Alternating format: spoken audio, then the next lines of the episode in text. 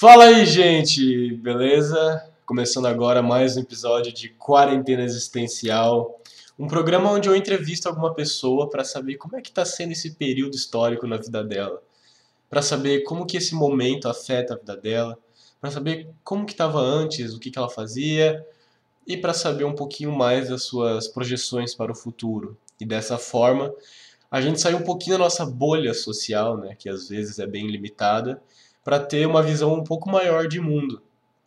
Eu sou Uriel Miguel Nunes, seu apresentador, tenho 16 anos, estou atualmente no segundo ano no Instituto Federal Catarinense aqui da cidade de Brusque, cursando técnico em informática. Também sou bolsista aqui da rádio DFC Web, onde você provavelmente está vendo pelo blog. Caso não esteja, você provavelmente está vendo pelo YouTube ou pelo Spotify, que também são da rádio. E eu tô aqui com o Olá, eu sou João, mas todo mundo me chama de Lua. Tenho 16 anos, é, moro em Salvador, Bahia, e estudo no Colégio Militar de Salvador. Colégio Militar. Caramba, Isso. eu nunca conheci ninguém que estudasse em colégio militar. Como é que é? é? Eu, assim, eu estudo no Colégio Militar desde 2016, desde 2016. Entrei no sexto ano lá e, mas eu entrei no Colégio Militar do Rio de Janeiro. Aí eu fiquei lá até o meu nono ano, ano passado. Mas aí eu, ó, no 2016 eu fiz o sexto, 2017 eu fiz o sétimo, 18 o oitavo, 2019 eu refiz o oitavo, porque eu repeti. Uhum. E 2019 eu fiz, é, repeti o oitavo e 2020 eu tava no nono. Aí esse ano eu vim pra cá, pra Salvador, e tô no primeiro ano daqui. E como é que é estudar num colégio militar, né? Claro que você já deve estar acostumado. Então, a visão que você tem, não sei, para mim é algo muito diferente, né? Mas para você já é tão normal que Mas como é que é um colégio militar? Olha, muita gente acha que o colégio militar é tipo sempre tem aquela pergunta, aquela pergunta padrão, tipo, se a gente usa arma, essas coisas assim, sabe? Sim. É, eu não vou mentir, tem alunos que usam armas, mas não para atirar, e sim para porque toda sexta-feira a gente tem uma formatura. Uma formatura que a gente entra em forma, marcha, canta e tudo mais. E o comandante do colégio, né, que é o nosso diretor, mas a gente chama de comandante, ele dá comunicados pra gente, fala sobre, às vezes é uma data comemorativa, sabe, normalmente. Aí a gente tá fazendo essa formatura para uma determinada data. Aí lá são quando os alunos usam as armas, mas não para tirar, só para ficar parado segurando mesmo. Sim. E, e a gente também tem é bem diferente, porque a gente tem que cortar o cabelo, os homens, né? Eles têm que cortar o cabelo é, a gente tem sapato, a gente tem que engraxar o sapato, a gente tem, tem a nossa boina, tem nossos uniformes, tem o uniforme de educação física, que é um uniforme padrão, tem o nosso uniforme que a gente usa todos os dias, basicamente, que é o CAC, tem, e também tem um, um outro uniforme que a gente usa todas as sextas-feiras, né, que é a gala, ah não, a gala não, a meia gala, que é a garança, né, que é uma calça vermelha, e a camisa do CAC e o uniforme é um uniforme específico branco para, por exemplo, 7 de setembro. 7 de setembro? É, 7 de setembro. Ou pro aniversário do colégio, que é uhum. uma uniforme todo branco, uma gala, é uma gala. Aí, e também Não, pode é, falar. São, se eu não me engano, são só esses mesmo. E na verdade tem outro, que é um mais confortável, que é só uma camisa polo, uma calça confortável e um tênis. É algo mais confortável que a gente usa normalmente nas quintas-feiras. E aí vocês têm que memorizar todos esses uniformes que vocês têm que usar. É, basicamente, mas com o tempo você pega o jeito. Mas qual que é o intuito de ter tanto uniforme assim, ou ter formatura toda sexta? Você acha que é uma forma de disciplina? Eles buscam desenvolver a disciplina nos alunos? Eu diria que sim. É, uniforme, eu acho que talvez tipo, sempre teve, sempre teve esse uniforme padrão, CAC, sempre teve, desde o início. o exército teve esse uniforme. Eu já vi fotos, mas antes era tipo. É, a, o uniforme era com uma manga comprida, sabe? Mas hoje em dia não tem a manga com a manga comprida. E não tinha casaco antigamente também pro, pra esse uniforme, né? Por isso que tinha manga comprida. Uhum. E desde sempre teve. Eu não tenho certeza se era pra algo responsabilidade, mas eu acredito que sim também. É, parece ser algo muito voltado para a disciplina, né? O disciplinar do exército. A gente é bem é bem focado no exército mesmo, mas não tem tanta diferença assim, sabe, de colégio. É, eu acho que tem muito aquele tabu de quem vê por fora, né? Colégio militar deve ser terrível. Como se a gente fosse um bando de robôs. É, é bem, bem essa questão, né? Bando de robôs, ou deve ser torturante, ter que fazer, sei lá, exercício, alguma coisa assim, sabe? O ensino deve ser muito pesado, deve ser muito rígido. Mas eu, Aí- mas eu não sei como é que é, porque eu não, nunca estive em um, né? Eu acho que você poderia responder isso melhor. Na questão de rigidez, existem alguns colégios que são mais rígidos do que outros. Eu, no momento, só estudei em, em dois colégios mesmo, que foi do Rio e agora eu tô aqui no de Salvador. Eu diria que aqui o de Salvador é mais rígido do que o do Rio. Com certeza é mais. É, e lá, tipo, no colégio militar tem de todo tipo de gente, tem literalmente todo tipo de gente. Tipo, Muita gente também pensa que a maioria é de um lado político específico, mas na verdade é totalmente ao contrário. É, e também a gente é anotado, tem um negócio que é como se a gente levasse uma advertência, vamos dizer assim. Uhum. Que a gente é anotado, por exemplo, quando você não corta o cabelo. Por exemplo, a gente é anotado. Isso é um- uma rigidez, sabe? Eles são bastante rígidos com essa coisa do cabelo. E também quando, por exemplo, a saia do uniforme feminino tá acima do joelho. A gente, as meninas, no caso, são anotadas também por conta disso. É algo rígido. Mas, por exemplo, em aulas, assim, algumas matérias, é, por exemplo, eles focam bastante é, é, na, em matemática, física, sabe? Nessas exatas. E, Que e são de vez as que mais pesam no vestibular, por exemplo. Sim, do, do exército, exatamente. E quando você entra no segundo ano, você escolhe se você quer focar é, no pré-vestibular do exército ou no Enem, por exemplo, sabe? Em uni- universidades, entende? Aí a gente meio que foca no- a partir do segundo ano nessa, segundo ano nessas áreas. E você já tem em mente em qual que tu quer focar? Olha, eu pretendo focar na área do Enem mesmo, da, de universidade, que eu pretendo fazer é, na UNB. Eu pretendo fazer faculdade lá. Mas, quem sabe no futuro, depois que eu esteja formado, eu quero fazer medicina. Que eu esteja formado em medicina, eu tente seguir alguma carreira, talvez. Porque na área de- eu faço, tipo, entro, faço uma prova pra entrar pra militar e eu meio que sou médico no exército, basicamente, depois que eu me formo e tudo mais. Aí eu vou ser médico no exército, quem sabe no futuro, e sigo minha vida, tipo, viajando pra outros lugares, ajudando pessoas lá, sabe? Sim. É, eu pretendo, é um dos meus planos, vamos dizer. É, são tudo possibilidades, né? Tudo, todas essas questões são bem possíveis. E Exato. você estuda numa escola militar porque você decidiu um dia ou porque seus pais te colocaram? Assim, a minha mãe, ela casou com meu pai, né? E meu pai, ele, ele era do exército. E quando eu tenho dois irmãos, né? A minha irmã mais velha e o meu irmão do meio, eu sou o irmão mais novo. A minha irmã mais velha foi a primeira que entrou no colégio militar, né? E ela entrou assim por opção dela, sabe? Meu pai tipo, deu a ideia, minha mãe também gostou da ideia, até porque o ensino é bom e tudo mais. E logo depois, tipo, cria uma certa vontade, sabe, com o tempo, porque eu meio que cresci indo em formaturas, por exemplo, dos meus irmãos e vendo o colégio militar de Campo Grande, no caso, que eu morava lá quando eu era criança. Mato Uhum. Grosso do Sul. E eu crescia, tipo, e eu adorava, sério, eu adorava bastante. E quando eu entrei no Colégio Militar do Rio de Janeiro, foi Um algo sonho. incrível. Como se- basicamente isso.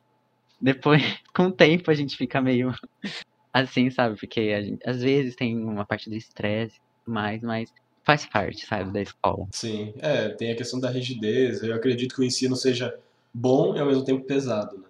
Não que uma coisa não esteja atrelada com a outra, né? Mas justamente por ser pesado que acaba Exato. sendo bom o ensino. Agora, uma, Exato. uma coisa que muitas pessoas têm de estigma também em relação a isso. As pessoas dentro de uma escola militar são muito homofóbicas? Dentro desse meio militar? Assim, é, eu, eu sou bissexual. E eu me assumi dentro do colégio, sabe? Eu foi lá, tipo, quando eu conheci o primeiro, o primeiro menino que eu fiquei, foi lá quando eu conheci ele. Foi, tipo, foi, foi algo intenso, sabe? Porque, tipo, Uhum. eu conheci ele, aí a gente ficou. Aí depois a gente nunca mais fiquei com ele, aí depois a gente ficou de novo, aí espalharam pra todo mundo que a gente ficou, aí todo mundo ficou sabendo e tudo mais. Mas nunca tive nenhum problema, sabe? Sempre já tive, com certeza, mas não vou dizer que eu nunca tive nenhum. Mas, por exemplo, as minhas amizades nunca, ninguém nunca foi homofóbico nem nada. Já teve gente fazendo piada, sempre tem, sempre vai ter. Mas eu acho que isso é uma questão de desconstruir o, o que foi construído, vamos dizer assim. Mas É. por conta de professores, no meu, nenhum professor meu nunca fez nada, piada comigo, algo do gênero, mas sim já teve, já deu a entender, sabe, que, que é homofóbico. Também comandante, tipo, porque tem comandante do colégio e tem o comandante, por exemplo, do sexto ano. Aí, por exemplo, o comandante do sexto ano, em certa época, foi homofóbico comigo, sabe? Uhum. Sempre tem, mas é Não dá pra Coisa. generalizar, né? exatamente, não é algo generalizado. É, até, eu acho que é até bom deixar isso claro, né? Porque por muito tempo criou tudo isso, não, militar, rígido, bravo, ao mesmo tempo tudo homofóbico, mas também no, é onde mais tem caso de homem ficando com homem. Realmente. Acaba aí, Né? então, tem isso na escola ou não? Tipo, é normal, né? É, no caso, por exemplo, é porque, por exemplo, eu- a Naman, por exemplo, Naman, lá é basicamente vários homens estudando, sendo militares, e lá não, não, é, não é algo generalizado, obviamente, mas muitos homens já ficaram com outros homens lá, amigos meus já ficaram com outros homens lá, mas homens da comunidade sim mesmo, sabe? Nunca fiquei sabendo de homens héteros é, tendo a experiência com outros homens, por exemplo. Mas dentro de colégio militar, assim, sabe? Por exemplo, do Rio, só no máximo aluno ficando com aluno. Nunca foi, tipo, com outro soldado. Não que eu nunca, que eu nunca, nunca fiquei sabendo disso, pelo menos, né? Aham, Mas nada, nada assim. entendi. É, exatamente, né? Quem é, quem é de fato, não tem como ir contra a própria natureza, né? Realmente. Tá preparado para as perguntas agora que são programadas mesmo? Acredito que sim. Como é que tava a sua vida antes do quarentena e do corona? Pegar ali final de 2019, começo de 2020. Como é que tava indo as coisas em relação à escola, amigos, família? Assim, em relação ao colégio, tava tudo bem tranquilo. Que ainda no final de 2019, no oitavo ano de novo, né? E foi, tipo, algo. Eu me- vamos dizer que eu me toquei pra vida, sabe? Eu, eu estudei muito, muito, muito, muito mesmo. Sei de ano, conheci pessoas que hoje em dia, sabe, estão na minha vida até hoje, sabe? Que mesmo estando distante, ainda me comunico, falo. E Uhum. em relação ao colégio, tava perfeito no final de 2019. É... Aí, no começo de 2020, eu vim pra cá. Eu tava muito ansioso, né? Que eu tava entrando é, no nono ano e logo depois eu ia pro primeiro. E, tipo, o meu sonho era fazer o ensino médio no Colégio Militar do Rio, sabe? Por, Sim. cau- por conta de, da experiência que eu já tive no Colégio Militar do Rio e das armas, né? Que depois eu posso comentar sobre as armas. E meu sonho era entrar em uma arma específica. E na artilharia, tipo, na artilharia, ó, no nono ano, é, era tipo o último ano, era um ano que tipo ia ter palestra, era um momento que eu ia ter minha formatura de meio que formação no ensino fundamental, vamos dizer assim, sabe? Que tem o nosso baile e tudo mais. Todo momento mágico, né? Que é o nono ano. É, mais ou menos isso. E, tipo, eu tava muito ansioso pro nono ano, sério. Porque eu, a, as matérias do nono ano são, eu acho que são as matérias que eu mais gosto. E que eu sempre gostei, sabe? E quais seriam aí, no caso? Por exemplo, é, no oitavo ano, por exemplo, a gente, no colégio militar, a gente não aprende física, química, biologia. E no nono ano a gente já começa a ter, lá no colégio militar, é, certas experiências com essas matérias, sabe? Sim. Não tanto quanto no primeiro, no segundo, mas a gente tem uma certa base. E eu sempre gostei de biologia e química. É algo que eu sempre curti, sempre gostei. E no nono ano, tipo, quando eu comecei a aprender sobre isso, minha cabeça foi, tipo, outro mundo, sabe? Eu comecei a estudar e pesquisar mais. E foi bem bom no início, no caso, né? Do, de 2020. E foi quando eu também, no nono ano, conheci pessoas novas e comecei a me comunicar mais com pessoas das armas, né? Que é algo que eu daqui a pouco vou começar a falar. Acho que já pode explicar, acho que você já pode explicar, né? Pra já ficar é. mais claro. É, eu vou, tá bom, eu vou explicar. Quando você entra no ensino médio, no Colégio Militar do Rio, no caso, principalmente no Colégio Militar do Rio e também no Colégio Militar de Brasília, se eu não me engano, é, você entra nas armas. Aí, quando você entra no ensino médio, você entra nas armas. E as armas são basicamente a artilharia, que tem, tipo. É, canhão, canhões, basicamente, que tem canhões. É uma arma barulhenta, vamos dizer assim, que faz, gosta de fazer barulho, sabe? É de fato uma arma mesmo. Exato, vamos, é, vamos dizer que sim, tipo um canhão mesmo. Uhum. E representa o um canhão e tem o patrono, né, que é um homem que criou a artilharia e que é o Malé, que é, ele criou artilharia, que é a arma que eu, meu sonho é entrar nessa arma.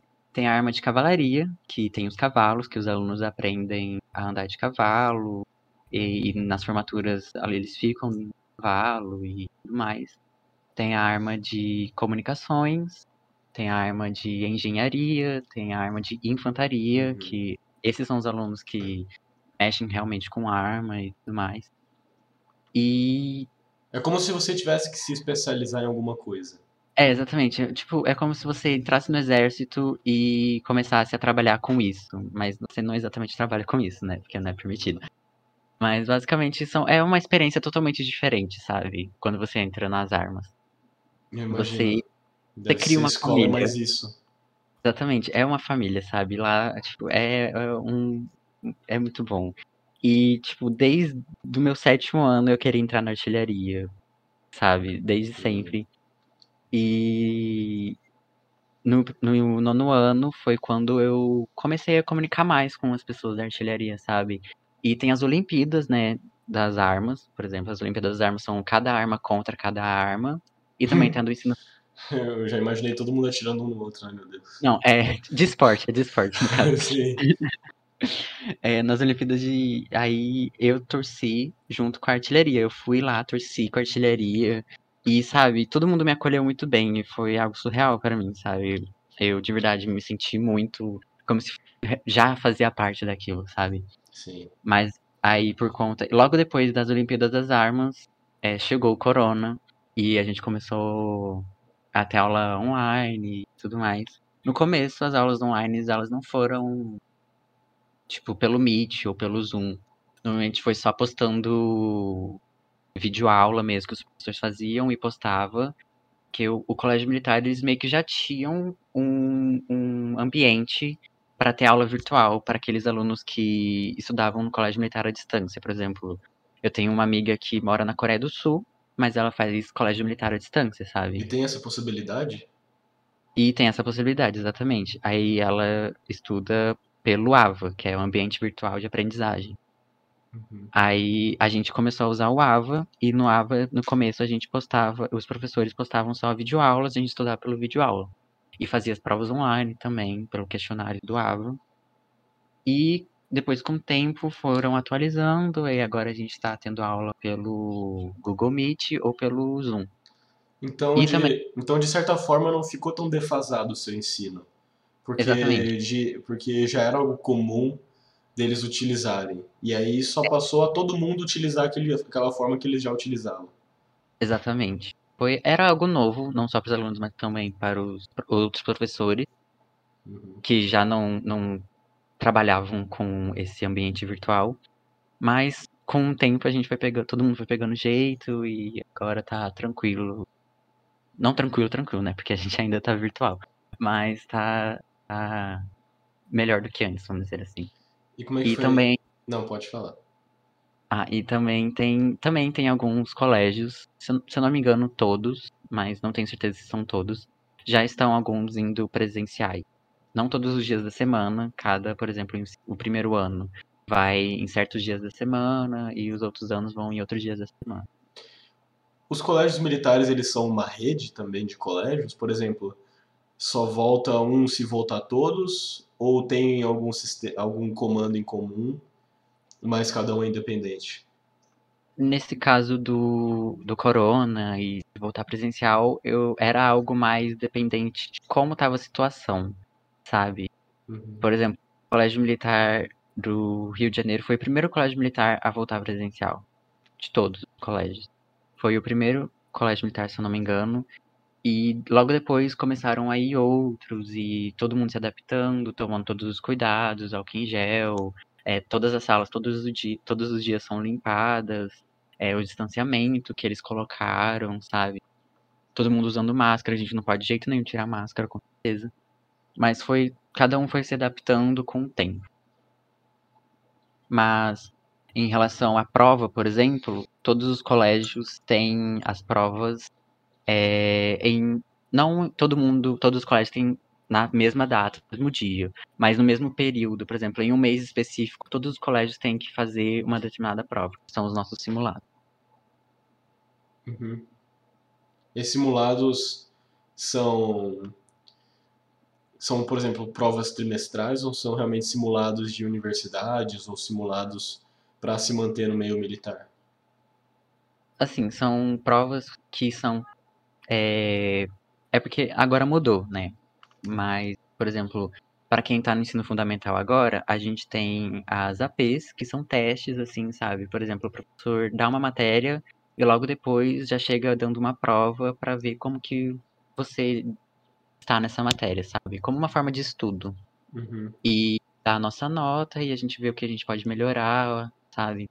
E logo depois, no final do trimestre, é, o pessoal do ensino fundamental tem a AE, que é a avaliação especial, que é a avaliação de todo esse trimestre, do primeiro trimestre, a avaliação com todo o conteúdo em uma prova só. E isso acontece em todos os trimestres do ensino fundamental. Mas já para o ensino médio, a gente tem as avaliações, que é só a avaliação, que é a avaliação 1 até a avaliação 9. A gente faz três avaliações no primeiro trimestre, depois mais três no segundo e mais três, se eu não me engano, é, mais três no terceiro. E pra gente do ensino médio, são são avaliações que, que a gente chama de CAUNI, que é a, a- a avaliação para quem quer seguir carreira universitária, e CAMIL, quem quer seguir carreira militar. Uhum. Mas essa, essa parte da avaliação CAUNI e CAMIL, a gente só escolhe mesmo quando tá no segundo ano. Já no meu caso, no primeiro ano, a gente tá especializando só na CAMIL, por conta de, de ser uma, algo que foca mais na exata, sabe? Pra gente focar também mais nas exatas, mas também tem a grande, pra, a grande parte das provas são é, de humano. Mas cada, é, tipo, são, cada, são três dias. E em um dia a gente faz uma de uma matéria, aí no outro dia uma matéria no outro de uma matéria. Isso engloba uma avaliação. Aí depois a gente tem a outra, a outra matéria que o professor vai dar. Aí depois a gente tem mais três dias dessa outra avaliação específica. Uhum. É basicamente é algo novo para todo mundo, porque mudou esse ano, começou a ter isso esse ano, mas também é algo que tá se adaptando. É, mas para você que entrou agora no primeiro ano, né? Exatamente, foi, foi um susto, vamos dizer assim, Uhum. mas com o tempo eu já, já peguei. Sim. É, e justamente por isso, você tem a sorte que você tá pegando do começo. Já que mudou esse ano, tá, mudou para todo mundo. Só que é o teu primeiro ano. Quando for o segundo e o terceiro, tu já vai estar acostumado com os métodos. Só que para quem já tá no segundo, por exemplo, ou no terceiro, acaba complicando, né? Pois é, é esse negócio que pegou também. Muita gente no segundo ano tá estudando bastante, amigos meus no terceiro também. Então, tipo, estudando muito, muito mesmo. E pelo que tu falou, parece que é tudo muito voltado para você seguir no militar depois, né? Claro que você tem a opção de fazer universidades. Só que tudo parece voltar muito para, olha, você pode seguir uma carreira militar. Tipo, vamos, vem, vem por aqui, sabe? É, eles dão, tipo, essa indireta, mas a grande maioria, pelo menos, não quer seguir a carreira militar. É, então, aí, tipo, eles só dão a ideia, assim, sabe? Uhum. Mas eles não obrigam em nada do gênero, assim. É algo. Tem muito daquele. Seus direitos, eles respeitam muito isso. Sim. E, e como é que foi esse baque para você de, putz, entrei numa escola nova, tava num ano que eu tava muito ansioso pelas coisas que eu queria que acontecesse, e aí começa a quarentena. Como é que foi perceber que, putz, não vai ser da forma que eu queria, que eu gostaria que tivesse sido? Olha, eu não vou mentir, tipo, foi. Foi triste, sim, eu fiquei triste, mas é algo que precisava ser feito, sabe? Senão é, a gente ia ficar em risco, outras vidas iriam ficar em risco. E precisou fazer isso.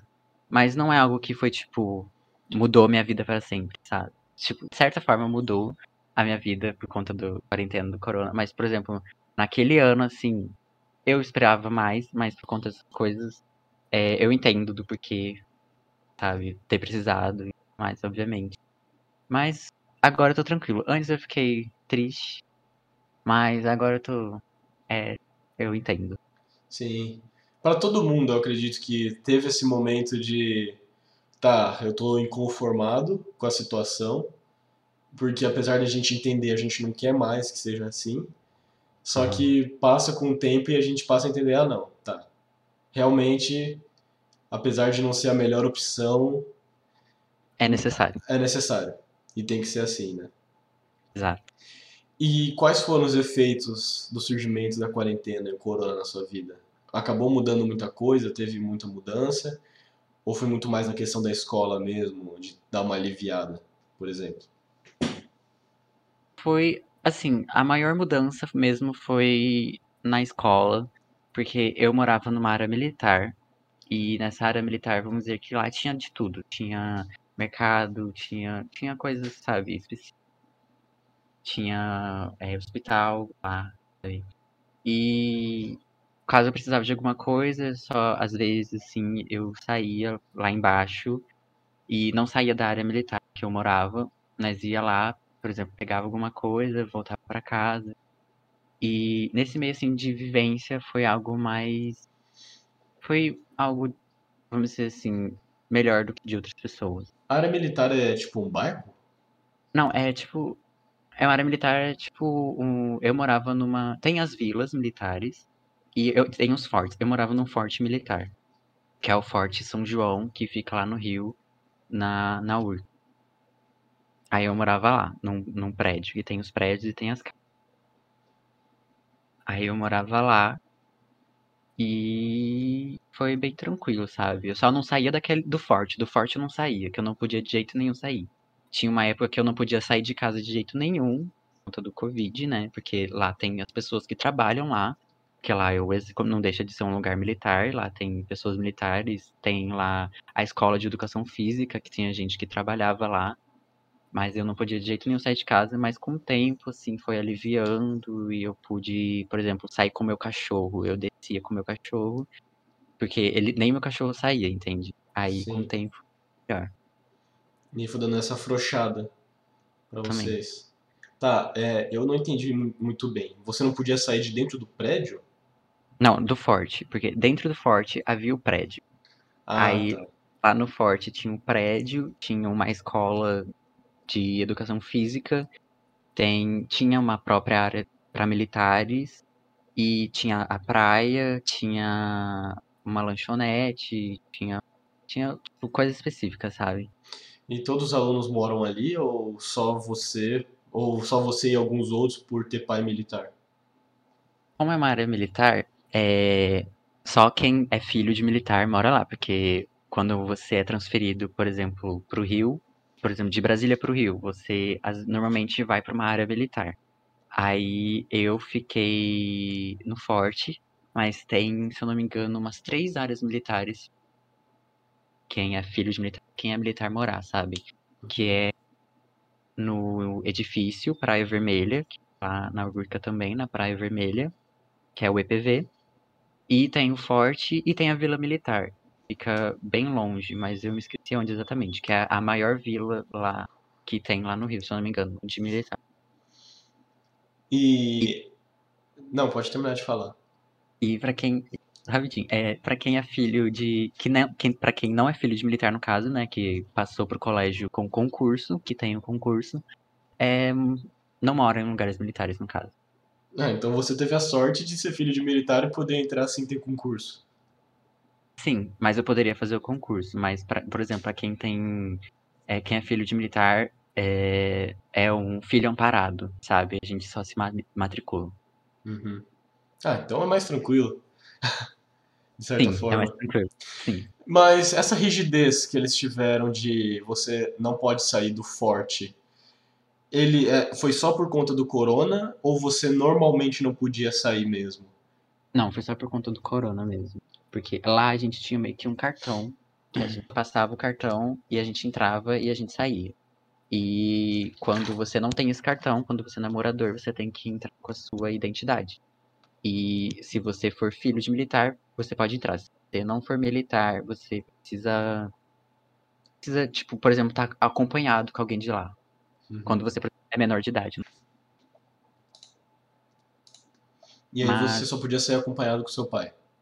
Não, como eu sou filho de militar, eu tinha um cartão. Ah, Aí com esse cartão, é, ir e vir.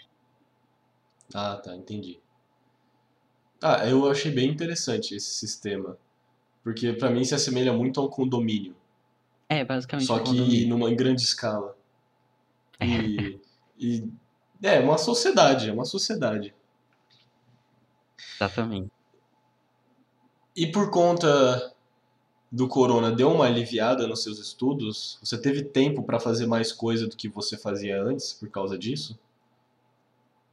Olha, quando tava tudo presencial no colégio, assim, antes do corona, eu era, eu fazia parte da equipe de vôlei, por exemplo.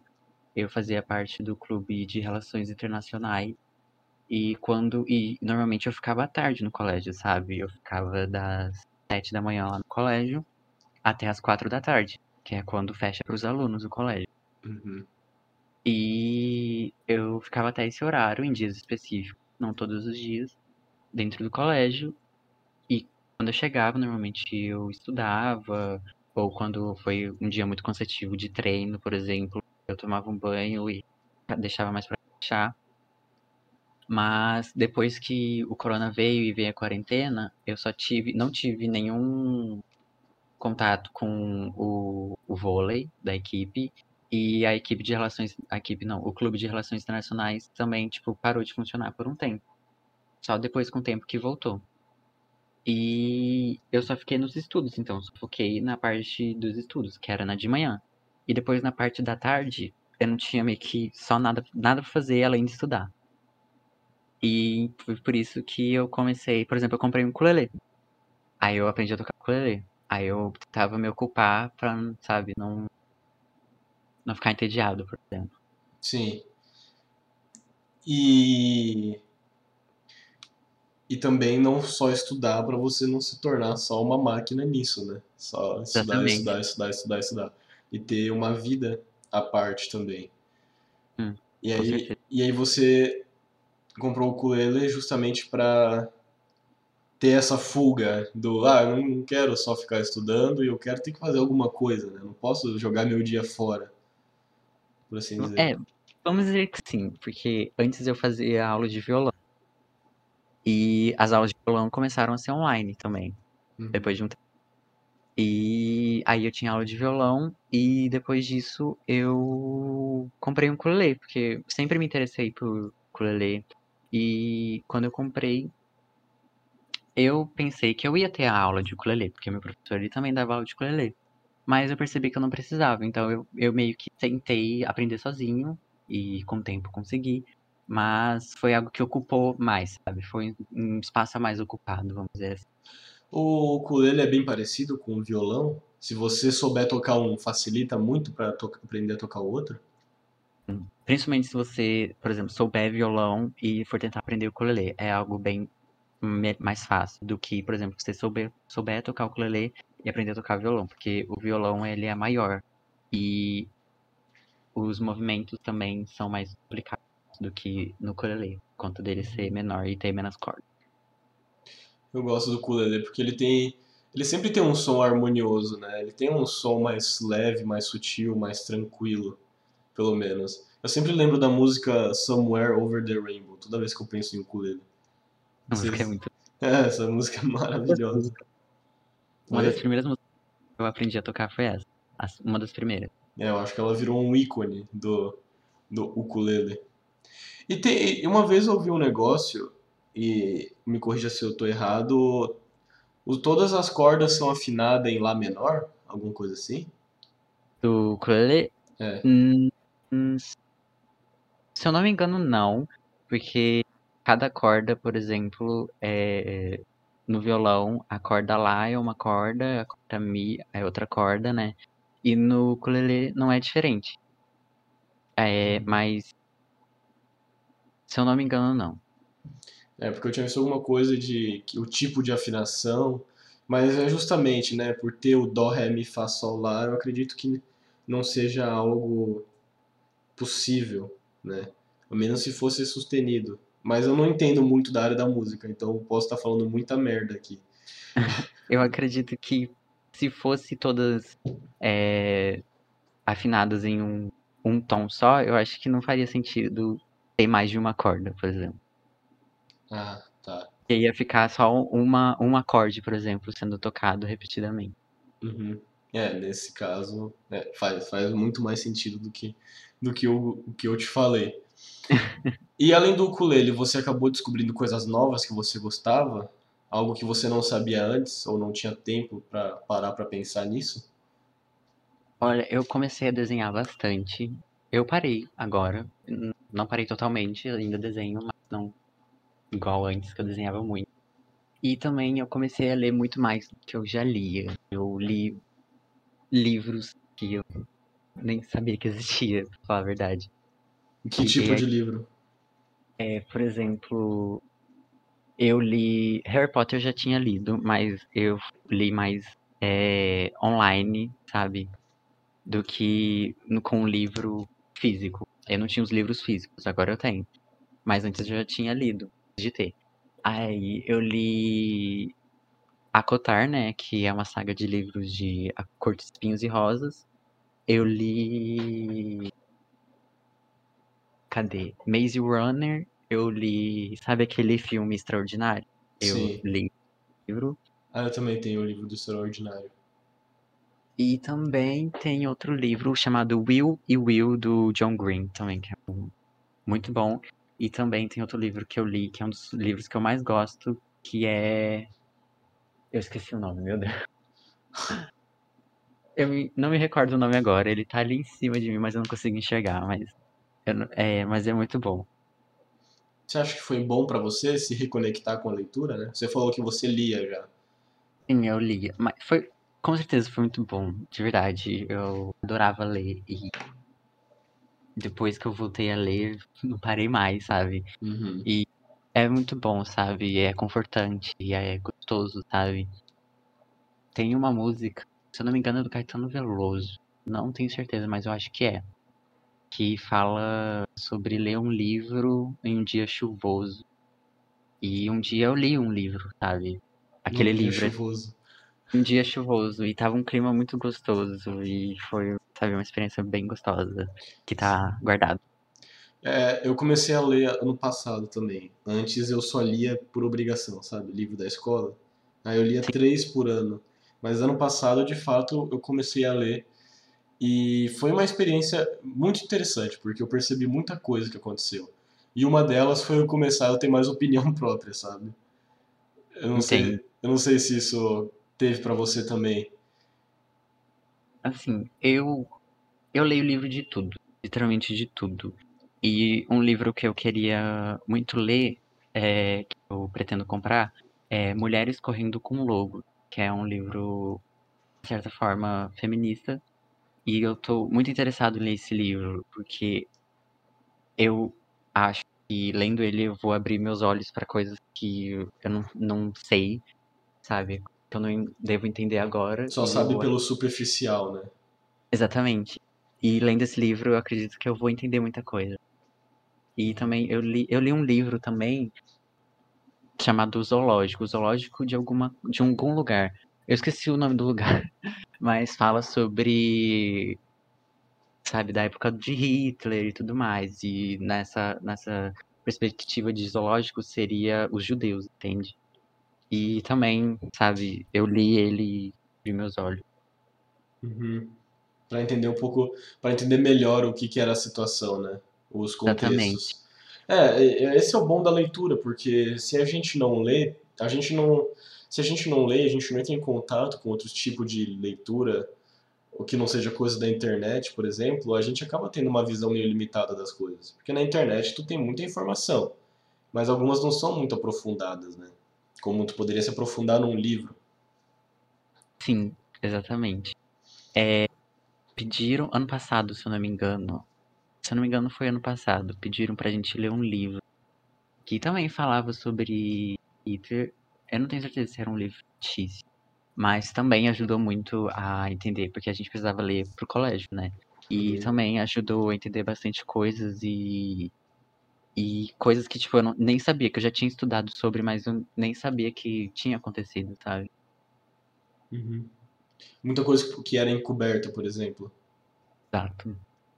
E você acha que essas leituras que você teve ajuda na formação do seu caráter? Acredito que sim, porque lendo a gente cresce, não só no nosso caráter, mas a nossa mente se abre, sabe? A gente, a gente começa a ter uma visão das coisas de uma maneira diferente, e eu acredito que até melhor. É, e, e é um ponto que eu, que eu gosto muito da leitura, porque eu penso que tem muito colégio, por exemplo, que foca os alunos, ensina os alunos a fazerem prova, mas não a conviver com as pessoas, sabe? Sim. E eu acho que, querendo ou não, o livro é uma forma dela sair daquele mundo do acadêmico que ela está inserido completamente, sabe? E mesmo que não ajude ela socialmente, porque você está lendo, você não está interagindo com as pessoas, pelo menos você está abrindo a sua mente, está tendo conhecimentos a mais, está tendo, se tornando uma pessoa um pouco mais, com um caráter um pouco mais forte, por assim dizer. E depois, Exato. quando for jogado ao mundo, você saiba lidar com as pessoas e com as situações que o mundo te traz. Exatamente, eu concordo com o que você disse. E você entrou em algum projeto, coisa do tipo, nesse tempo? Sim, ano- De, nossa, tá, seria legal fazer alguma coisa socialmente falando, Sim, ou eu, curso e tudo mais. eu entrei. Ano passado eu entrei em um projeto, e esse ano eu entrei em outro projeto, mas ainda tô no mesmo projeto. Ano passado eu entrei em um projeto chamado Colors Moon. Hoje em dia é chamado Colors Mais, que é um projeto feito totalmente por pessoas da comunidade LGBTQIAP+. E a gente promove debates sobre a comunidade.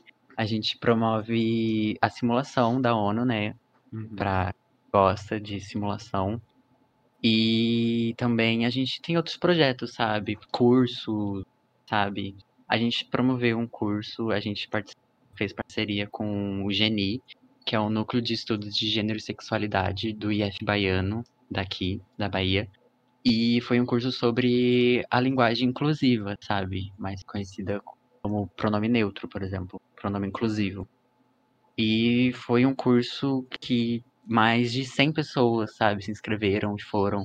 E foi algo surreal, sabe? Algo que uma experiência que eu nunca imaginei que eu poderia ter, porque eu entrando nesse projeto foi algo tipo, do nada. Chegaram pra mim e perguntaram: "Você quer fazer parte?" E tipo, Você nem sabia o que que era, né? Exatamente. Não, é algo que antes eu não sabia tanto, mas com quando eu entrei, sabe, abri meus olhos para um. Entrei num mundo totalmente diferente que eu imaginava. Um mundo totalmente novo de possibilidades também. Exatamente. Que eu, como eu disse, no Colégio Militar do Rio, eu fazia parte do Clube de Relações Internacionais. E por conta do Covid, é, quando você está no Clube de Relações Internacionais do Rio, do Colégio Militar do Rio, a gente só pode começar a fazer simulações, participar de simulações assim grandes que e, que, e, e só para só para contextualizar, né, quem tá quem vai ouvir depois, o que, que seria esse grupo de relações internacionais? Assim, é um clube de relações internacionais que promove as simulações da ONU. Que tem a ONU e tem, sabe, a simulação que é feita por alunos mesmo do colégio, que a gente cria para debater assuntos sociais. E, por exemplo, a...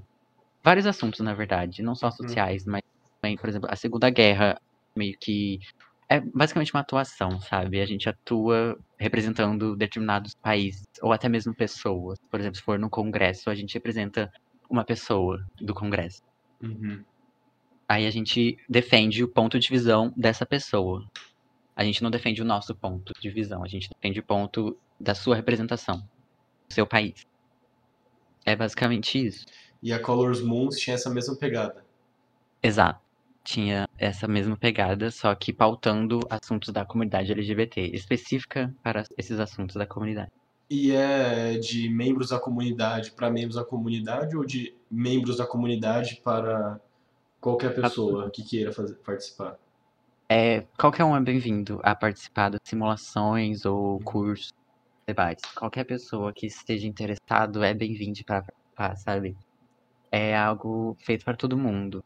Mas a organização é totalmente feita pela comunidade, pessoas da comunidade.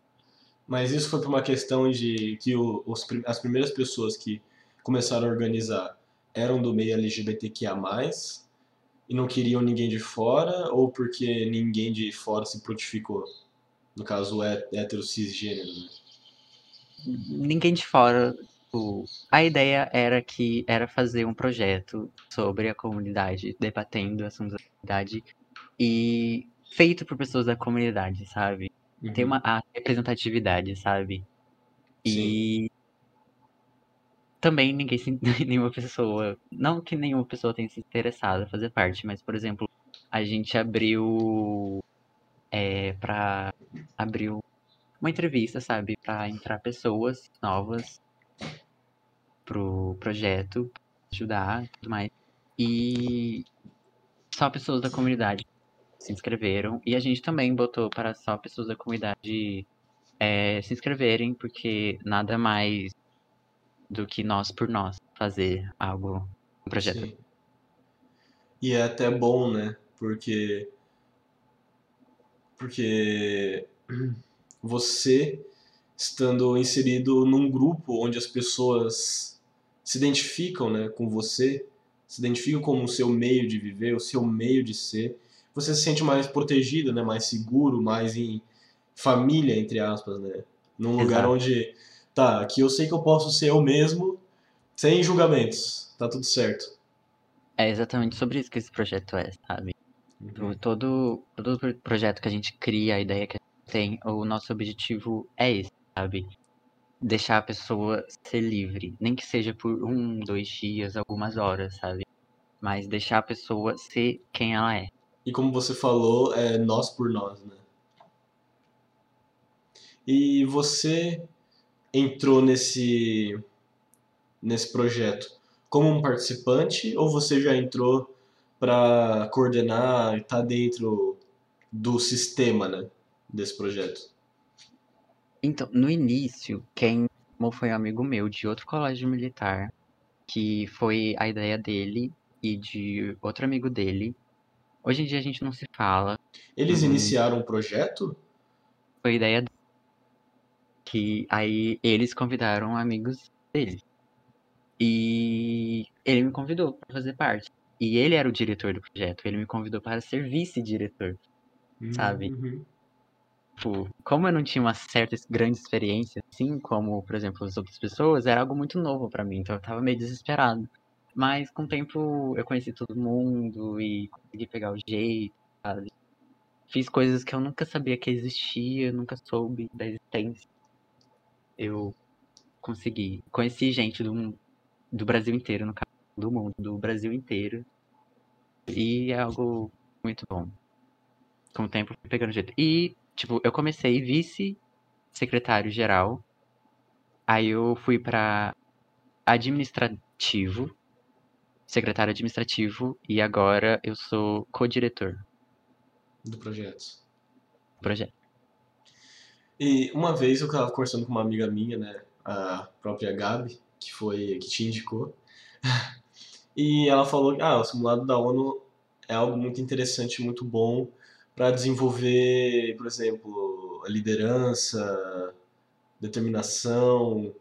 E você percebeu isso em você? Está participando, está no meio, tendo que falar com as pessoas, tendo que estar tá fazendo pesquisas e todo esse tipo de coisa que envolve esses simulados? Você sentiu que foi bom para você de alguma forma? Definitivamente. Tipo, foi um, leve surto, assim, no começo, mas com o tempo foi tranquilo. Eu aprendi, por exemplo, a falar, sabe? Com um monte de pessoas, sabe? Antes eu não conseguia falar, seja, uhum. seja presencial ou não. Eu não, não por exemplo, subir num palco, assim, algo que eu de jeito nenhum conseguia. E hoje em dia, sabe, eu chego e falo e debato e converso sobre.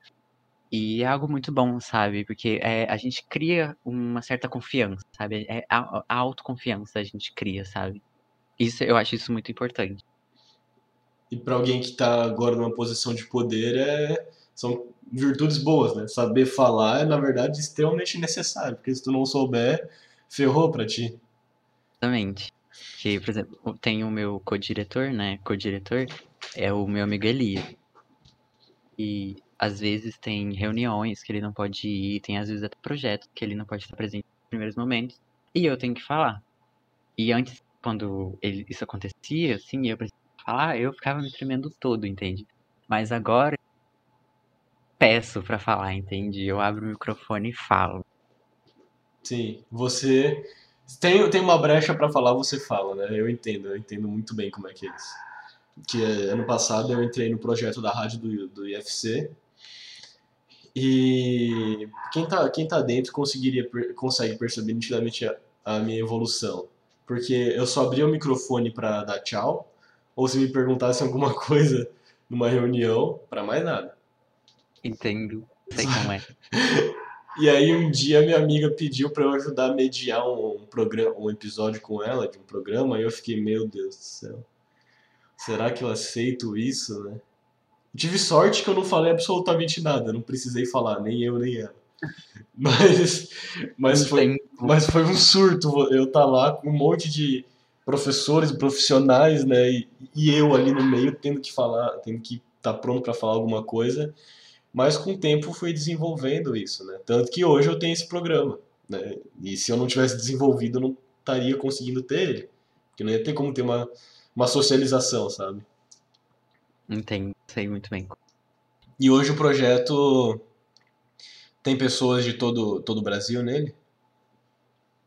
Sim, tipo, antes, por exemplo, agora, na verdade, é, tem mais pessoas daqui de Salvador mesmo. Mas antes não tinha tantas pessoas de Salvador, sabe? Porque antes, por exemplo, eu tava no Rio. Mas agora eu me mudei para Salvador. E foi muito pura coincidência eu me mudar para cá, para Salvador, e a grande maioria que estão no projeto serem de Salvador. Uhum. E, e, mas agora tem gente de Brasília, tem gente do Rio, tem gente daqui de Salvador, de, daqui também de outras cidades da Bahia, mas não exatamente Salvador. Tem também de São Paulo, e eu não, não sei mais da onde. Entendi. Tinha de Vitória, mas agora eu não consigo. E para você que entrou no começo do projeto, ver o crescimento deve ter sido algo surreal, né? É algo muito gratificante ver que eu fiz tudo isso e ainda faço parte. Isso, exatamente. Você ainda tá o tempo inteiro ali nessas, nesses momentos de mudança e tudo mais. E, Exato. E parece algo bem legal. Não, não é o meu tipo de coisa, eu não faria isso, porque envolve todo um trabalho que, que eu acho que eu não, não embarcaria nisso. Mas para quem gosta, imagino que seja maravilhoso, né? É, tanto a, minha, a Gabi, né, ela até hoje ela fala, olha, simulado da ONU não é mais tão comigo não, mas a Col da Colors Moon eu ainda faço, eu ainda faria se tivesse, sabe? A gente vai ter, inclusive, futuramente estarei, já comecei a marcar, então, discutimos. Pode divulgar se quiser. É, a gente ainda não tem uma data exata, porém irá ter a nossa simulação da ONU, mas provavelmente vai ser por setembro ou outubro. Setembro ou outubro. É, provavelmente você vai divulgar no seu Instagram, né? Caso faça essa divulgação, eu vou lá e divulgo também. E também no Instagram da Color, que a gente tem Instagram Colors mais. É, no final, no final eu vou dar esse espaço para tu divulgar tudo que você quiser, e aí você fala melhor. Ok. De onde surgiu o seu gosto por isso, né? Simulações da ONU, tá fazendo cursos, tá dando cursos, da onde que surgiu esses interesses em você? Então, quando eu estava no Colégio Militar do Rio, tá, tinha o Clube de Relações Internacionais. Eu não fazia a mínima ideia que esse clube existia. E teve um dia que o Colégio Militar lá, as pessoas do clube, é, estavam organizando a própria MON do Colégio Militar do Rio, né? E amigos meus que participavam, que eu nem sabia que participavam, eles me chamaram para ajudar na organização, sabe? Para ser staff na, no dia do, do Amun. Não. Uhum. E eu, sem saber o que que era, só fui, tá ligado? Só fui. E para ajudar. Aí eu ficava no colégio até tarde, né? Porque era, começava de manhã, às vezes começava de manhã e terminava à noite, ou começava à tarde e terminava à noite. E foi lá que eu vi as pessoas simulando e eu ajudando as pessoas, sabe, a moderar às vezes, de vez em quando, ajudando a desmontar. Eu via pessoas indo no palco discutindo. E era, era tipo, intenso? Era intenso as coisas? É, tipo, dependendo do comitê, por exemplo, o comitê da Segunda Guerra, ou da China, assim, sabe? Algo relacionado à China. Foi algo, tipo, surreal, sabe? As pessoas defendendo o que a representação deles hoje em dia, ou naquela época, né? Defendia. E, tipo, era algo surreal. E eu falei, cara, eu quero fazer isso, eu quero fazer parte disso. Uhum. E logo depois que acabou, eu entrei pro clube e fui. E tô, hoje em dia, eu fiz no, quando eu entrei para o Colégio Militar aqui de Salvador, eu fiz a, a uma simulação, não uma simulação, tipo, uma simulação para ver quem pode ou não entrar, sabe? Quem vai entrar para o Clube de Relações Internacionais, sabe? Para ver oratória, sabe? Essas coisas assim, para ver uhum. como a pessoa se comunica. Seu é, desempenho. Exatamente, para entrar dentro do Clube de Relações. E eu passei, fé, consegui passar. Mas, tipo, como eu disse, antes eu não tinha muita experiência. Que logo quando veio o corona, foi na época que eu comecei a ter uma interação maior com isso. Mas por conta da Colors e essas coisas assim, eu tive uma interação que eu acredito que foi maior do que eu teria dentro do Clube de Relações Nacionais do Colégio Militar do Rio. É, porque você só ia estar tá participando, você não ia estar tá ajudando nas coisas, tendo que ter decisões à parte, né? Como você tem, justamente pelo seu cargo de co-diretor. Ah, exatamente. E você já teve que representar algumas coisas muito inusitadas, por exemplo, defender o nazismo, coisa do tipo? Olha, eu não. Eu não. Eu, por exemplo, nas simulações da Colors, eu nunca participo simulando. Conta de eu estar organizando e ser uma simulação online, eu estou ajudando as pessoas que estiver precisando de algo. Por exemplo, tem as mesas, né, que ficam, ficam moderando a discussão das que estão simulando os delegados.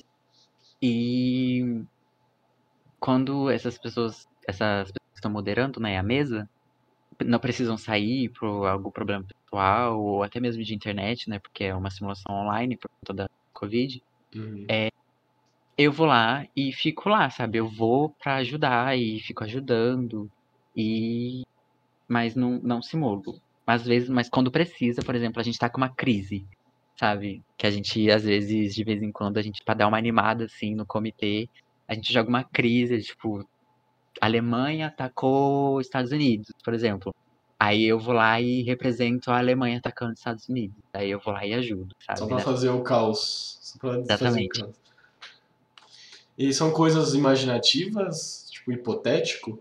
Ou vocês pegam situações reais que aconteceram? De- dos dois, dos dois. Quando é simulação assim, é bastante dos dois, sabe? Normalmente é mais algo que já aconteceu e a gente meio que tenta resolver isso. Com, por exemplo, o que a gente faria se fosse essa, esse país, mas defendendo o que esse país defendia.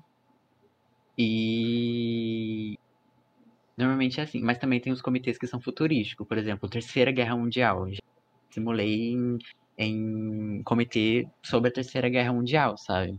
E foi algo que. Não é algo que aconteceu, que a gente já tem uma base, a gente tem uma base de pesquisa. É, É deve algo ser livre sinistro, né?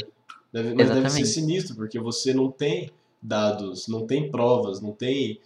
Não, tu não sabe se algo realmente foi efetivo ou não, porque tu não tem essa base.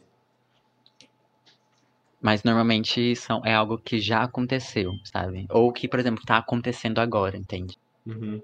E vocês pegam essas informações e projetam de como poderia ser no futuro. Normalmente os comitês, eles são específicos para o passado do que ou no presente, mas normalmente não é do futuro. Existem os comitês futurísticos, mas eles Uhum. não não não focam muito no futuro. Ou também tem os fictícios, sabe? Por exemplo, o mundo de Harry Potter. Já simulei representando um delegado de Hogwarts, por exemplo. É, é interessante. Eu imagino. Parece, pela parte da atuação e de ter que estar defendendo lados, eu faria. Mas pelo lado de ter que ter tanta pesquisa, me deixa um pouco chateado, sabe?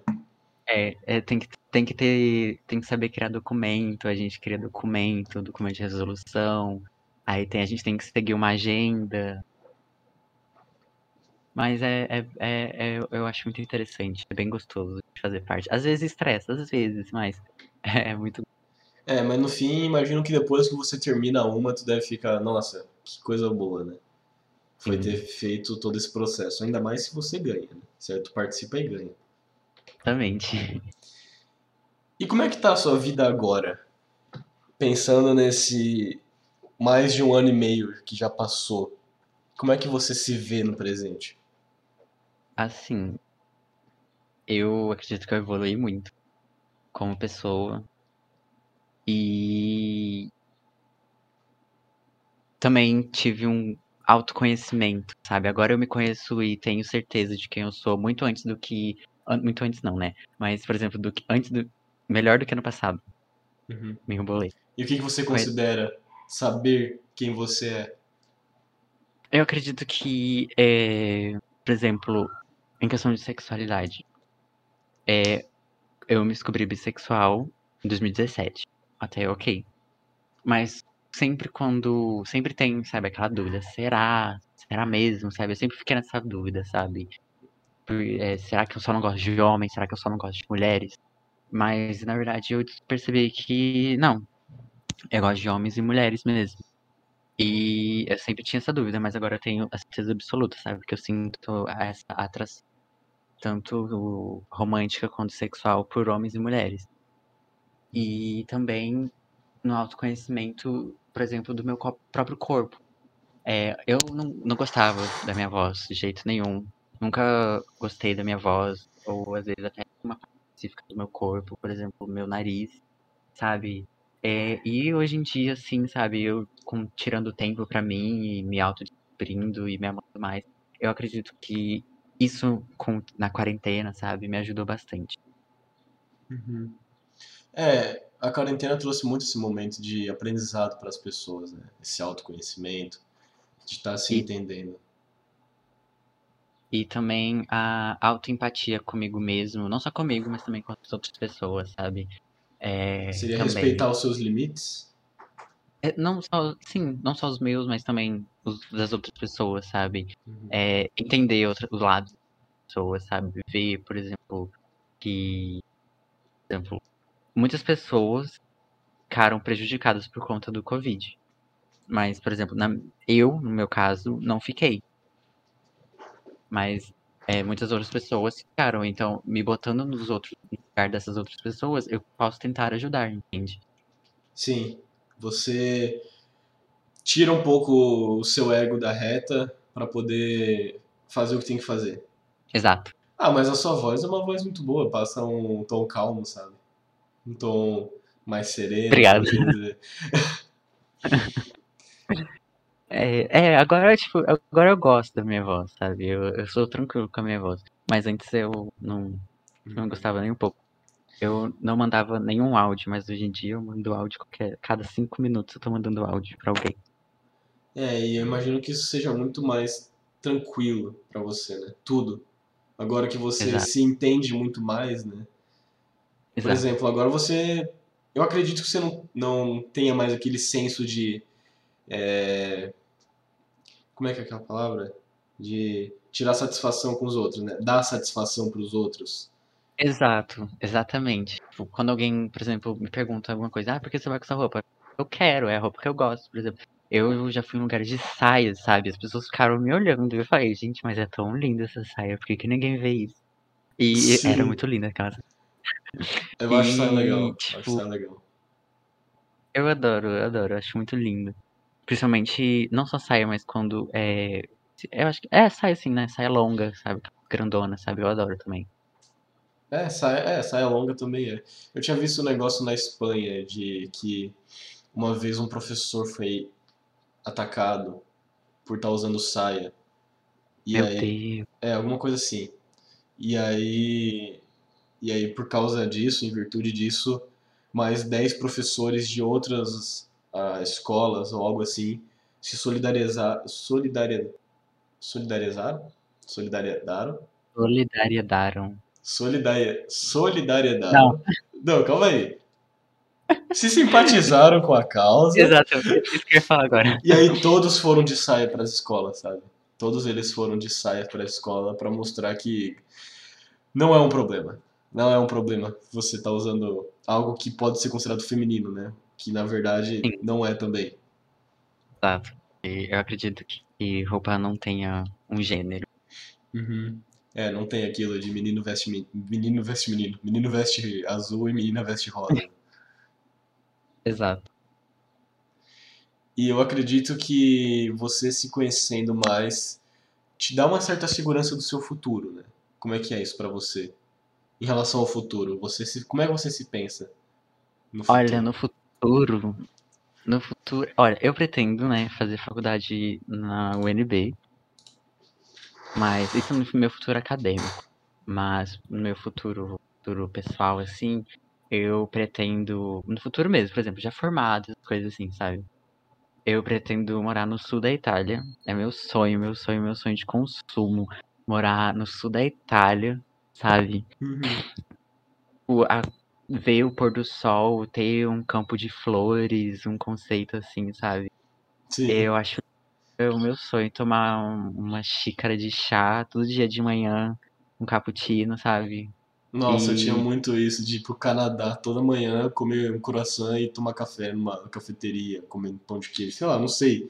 Brisa minha, era muito Eu brisado. Mas eu entendo o seu sonho. Eu super já quis morar no Canadá também.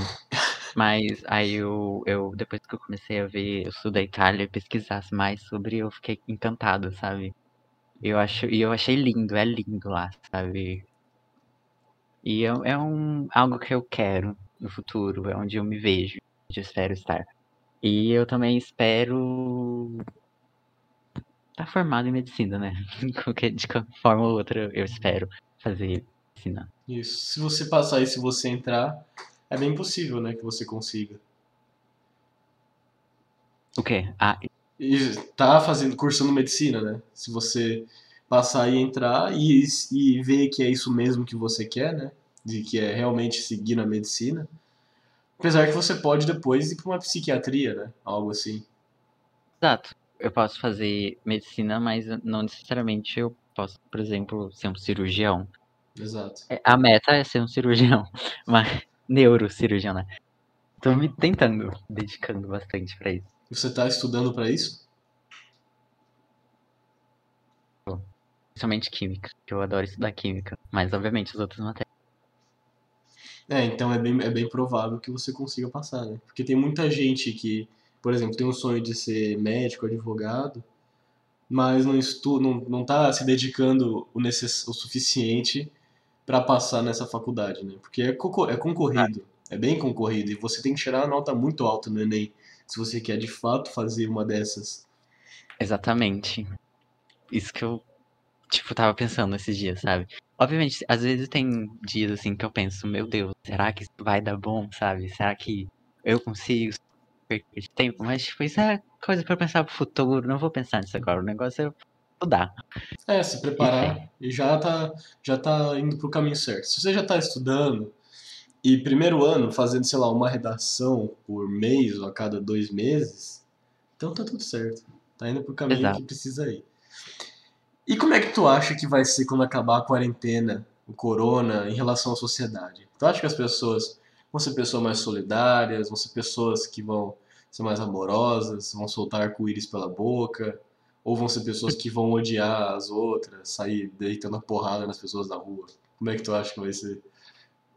Assim, é, eu falei naquela hora que por conta da quarentena e tudo mais, eu aprendi a ter uma, uma certa empatia, não comigo mesmo, mas também com as outras pessoas, mas principalmente comigo. E eu espero e acredito que as pessoas vão ser mais empáticas principalmente com elas mesmas também, mas com certeza com as outras pessoas. É algo que eu espero muito que aconteça, sabe? As pessoas se colocando nos lugares das outras e vendo uhum. o que o certo, sabe? Ver na visão delas, no caso, o que é certo. E eu espero que ninguém saia batendo. com certeza não.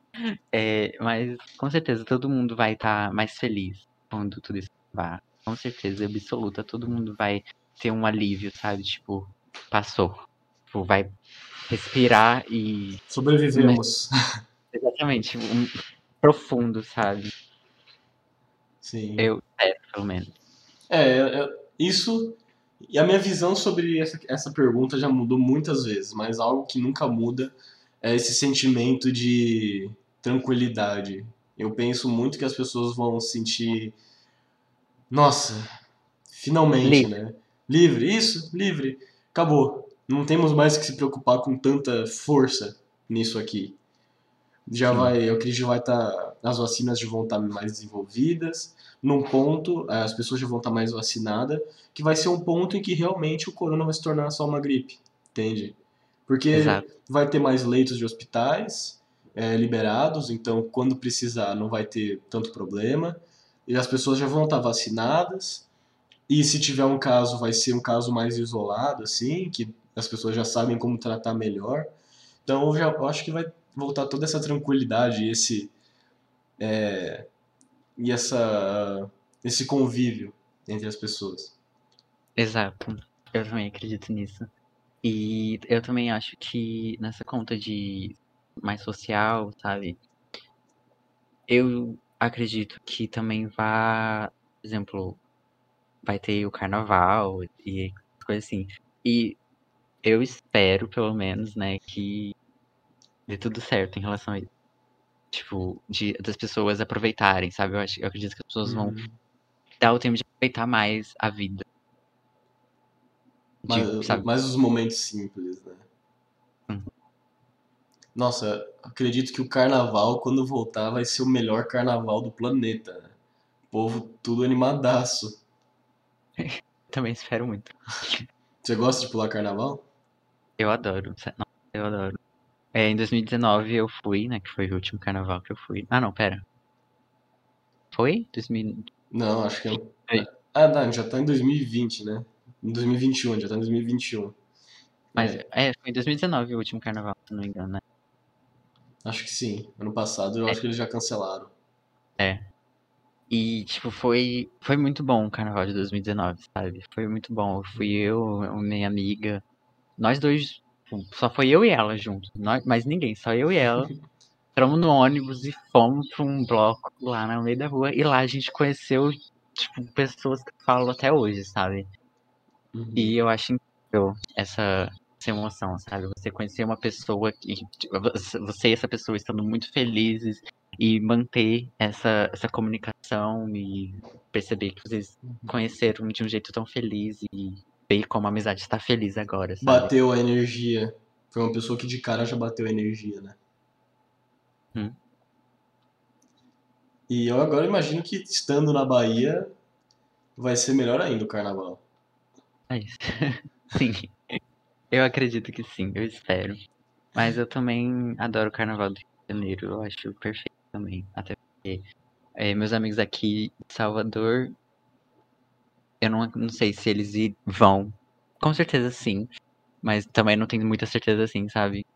Se eles iriam carnaval, não sei. Porque a grande maioria dos meus amigos estão do colégio, não tenho muitos fora do colégio, sabe? Uhum. Mas pretendo conhecer novas pessoas fora do colégio. É, tu conhece muita pessoa ao redor do Brasil, né? Mas às vezes tem que conhecer um pouco mais na, na sua própria cidade. Exatamente. E você tem saudade do Rio de Janeiro, voltar pra lá, justamente também pra pular bloco de carnaval, rever amigos? Tu acha que isso é possível de acontecer? Olha, com certeza eu vou para pro Rio em algum momento. Não importa quando, mas eu vou. É algo minha vontade minha que eu quero muito é ir pro Rio ver meus amigos, sabe? Eu tenho uma amiga lá que ela vai embora, que ela vai pro Suriname morar lá. Meu Deus. Pois é, é que o pai dela é militar, né? Aí ela vai pro Suriname. E eu tenho amigos também, sabe, que estão voltando pro Brasil, que vão pro Rio, sabe? E que eu quero muito ver, sabe? É, olha, muita saudade, com certeza. Mas também pra ver a cidade, sabe? Porque o Rio de Janeiro é uma cidade incrível. Eu amei morar lá. Eu morei cinco anos. E eu achei incrível. Todas as minhas experiências lá são algo que eu guardo com muito carinho. E quem sabe um dia morar lá, né? Não sei. Porém, eu prefiro Itália. É, mas tudo. É, mas é possível, né? No meio do caminho, antes de você ir pra Itália, dar uma passadinha no Rio. Eu nunca fui, mas eu acredito que seja realmente maravilhoso. É perfeito. Mas bate aquele medo de alguém que nunca foi, só, só conhece o que vem de notícia, sabe? Mas, Sim. no mais, eu acredito que não seja tão caótico assim, eu espero. Hum, assim. É, em relação. Esse seu exemplo, assim me deixou meio, não. meio cabreiro. Em relação a, por exemplo, a roubo, essas coisas assim. Só fui roubado uma vez no sexto ano. Eu tava no sexto ano. Porque eu morava muito longe do colégio. E eu ia embora de. Eu ia pro colégio e voltava pra casa de ônibus. E era tipo uma hora de ônibus, sabe? Uhum. E eu tava lá, indo, voltando pra casa. Eu tava com o celular na mão, dando bobeira mesmo, com o celular na mão, super tranquilo. Aí chegou e pegaram o celular e saíram correndo, tá ligado? Eu nunca fui agredido nem nada do gênero, sabe? Acho que, você, Nunca. acho que você nem entendeu o que aconteceu ali, né? Eu fiquei meio em choque. Eu só cheguei em casa e falei pra minha mãe, falei, mãe, foi roubado. Mãe, Ai. levaram meu celular. Exatamente. Mas, tipo, eu sempre perco meu celular. Sempre perco meu celular. Agora não mais, obviamente. Ainda É. bem. Antes eu perdia muito meu celular. O bom é que aí não precisa nem ser roubado, né? Já, você já faz esse favor bandidos. Mas a quarentena foi boa pra você? Num contexto geral? Tu acha que ela foi boa, foi ruim? Como é que tu acha que ela foi pra você? Boa, boa, eu acredito que não tenha sido para ninguém, né? De certa forma. Vendo por um lado, eu acredito que não tenha sido para ninguém. Ficar preso em casa, por um lado foi bom, por outros lados foram, não foram tão bom assim, sabe? Uhum. Mas, sim, foi, sabe? Por conta do tudo que eu aprendi, que eu construí e me, sabe, me auto-reconheci melhor. E eu acredito que nesse aspecto foi bom, sabe? Mas no contexto de, tipo, estar sem contato humano. Porque a gente precisa de contato humano, entende? E Sim. eu acho que com falta disso, é, a gente não, não, não é feliz, A gente exemplo. sente uma falta, né? Essa É. falta do contato humano, de estar tocando, de estar perto das pessoas. Exato. A gente é tão acostumado com isso que perder isso é algo, tipo, péssimo. Mas por- esse é o lado ruim, sabe? Mas também tem sim os É, é feito de momentos, é feito de momentos, mas acredito que para muita gente foi um momento de crescimento. Exato. dizer. Com certeza. Assim, espero, no caso. É, uma pergunta que eu gostaria de fazer é que, calma aí, que essa pergunta é meio complicada, eu sempre me, eu, eu me enrolo para falar ela. Que se você tivesse a oportunidade de voltar antes de começar a quarentena e viver tudo de novo, como se ela nunca tivesse existido, só que só que viver sem sem o, o conhecimento que você adquiriu, sem ter feito tudo que você fez por causa da quarentena, você viveria? Você voltaria no tempo para isso? Calma, ah, pera. É, tipo, eu vou estar no tempo e sem a quarentena e, E só viver minha vida sem a quarentena. isso, você volta no Sem- tempo e você tem a opção de escolher tocar a sua vida como se a quarentena nunca tivesse existido, tipo, a quarentena nunca existiu. Tocar a Sim. tua vida. Só que você nunca, só que aí por causa disso você não vai ter não vai ter nenhum aprendizado, nenhuma vivência que você teve por causa da quarentena. Ou tu pode É. escolher ficar do jeito que tá. Eu, definitivamente, com certeza absoluta, não voltaria. Não voltaria. Mas que. Eu, tipo, eu acredito que as coisas acontecem por um motivo. O caso do Covid não foi, tipo. Como, por exemplo, Jesus falou: "Que eu vou tacar uma doença em todo mundo. Não, tipo. foi algo de tipo. Acredito que tudo acontece por um, porque deve acontecer, sabe? Sim. E eu, por exemplo, se isso não tivesse acontecido, eu não acredito que eu não teria, não seria a pessoa que eu sou agora, por exemplo.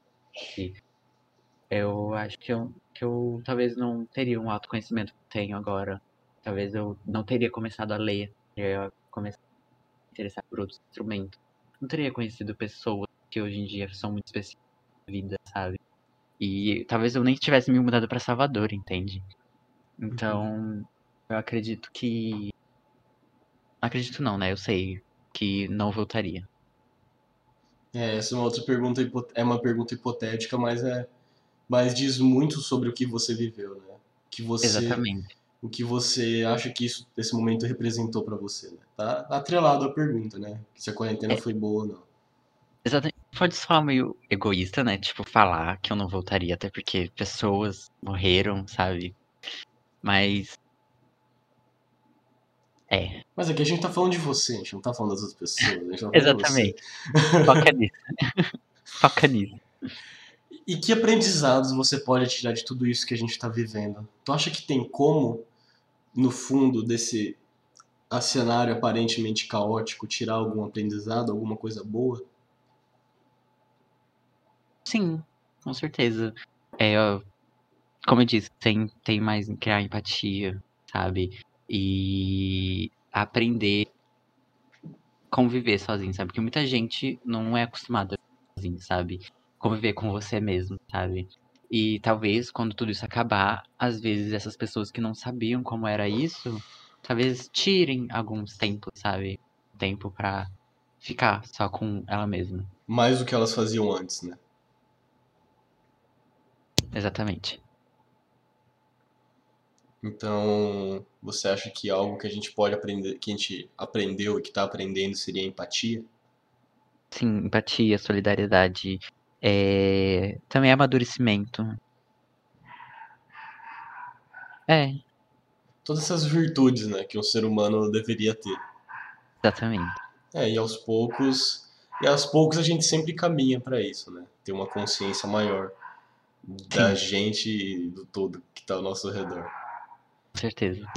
Mas é dessa forma que nós chegamos no final desse episódio. Luba, muito obrigado pela participação. Foi um episódio maravilhoso.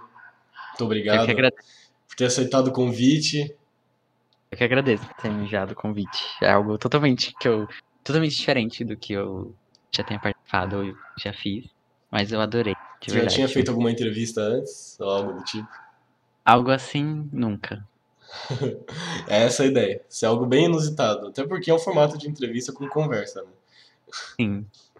Mas E- eu curti bastante. Nossa, eu, eu também. Foi, foi um episódio realmente muito bom. E para todo mundo que tá ouvindo, né, posteriormente, porque não vão ouvir no dia que a gente tá gravando, muito obrigado a todos que ficaram até o final. Eu acho que já deu uma hora e meia de episódio. Então, muito obrigado a todos que assistiram até aqui.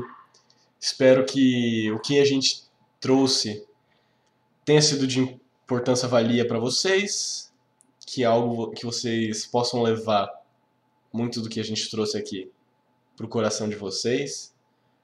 Se vocês sentiram que algo que a gente falou fez sentido e foi bom, então leva pro coração. E se não fez, você ignora. Você releva, filtra, né? Porque você também não tem que ficar carregando coisa que não é tua aí, coisa ruim. De novo, muito obrigado. Você tem alguma rede social que você gostaria de divulgar? Olha, só tem o meu Instagram mesmo. E tá- o Instagram da Colas, com certeza, o meu projeto. Todos bem-vindos. Que o meu Instagram é João Luba. Ja- ah, não, é João Luba. E Luba com H no final. Isso, Luba com H no final. E o Instagram da Colors é colors.moon. colors.mum, M-U-M, né? M-U-N, isso. M-U-N, isso. Então Ah, sigam lá. É, o meu Instagram é sem H no final, acabei de ver aqui. Tá, então sigam lá, João Luba e Colors Moon. Isso. Sigam as duas redes sociais. E eu tenho que aproveitar para fazer o merchanzinho da rádio, né? Fazer o meu merchan. Certeza. Segue lá no meu Instagram, o Uriel Nunes. Segue que eu posto atualizações semanais dos programas, dos episódios que vão tendo. Posto algumas coisas interessantes nos stories, às vezes alguns textos, poemas no meu próprio perfil. E dá uma olhadinha aqui no próprio blog, caso você esteja vendo pelo blog do pelo blog da rádio, né? Caso você não esteja, acesse radioifcweb.com e dê uma olhadinha nos textos que eu já escrevi. Eu já escrevi vários textos aqui. A maioria, se tu for ver, são meus. Então dá uma lida porque eles são muito bons. Pelo menos eu gosto, né? Como escritor eu tenho que gostar do que eu faço. Com certeza. E é isso. Tem mais alguma coisa pra dizer antes da gente encerrar? Bebam água. Bebam água, comam fruta e respeitem seus pais, gente. E Com assim- certeza. E muito obrigado por- pelo convite. Ah, eu que agradeço. E assim nós encerramos o episódio de hoje. Fiquem ligados que semana que vem tem mais, no horário das 10 horas, das 15 horas e das 19 horas. Tchau, gente. Bom final de semana e boa semana a todos.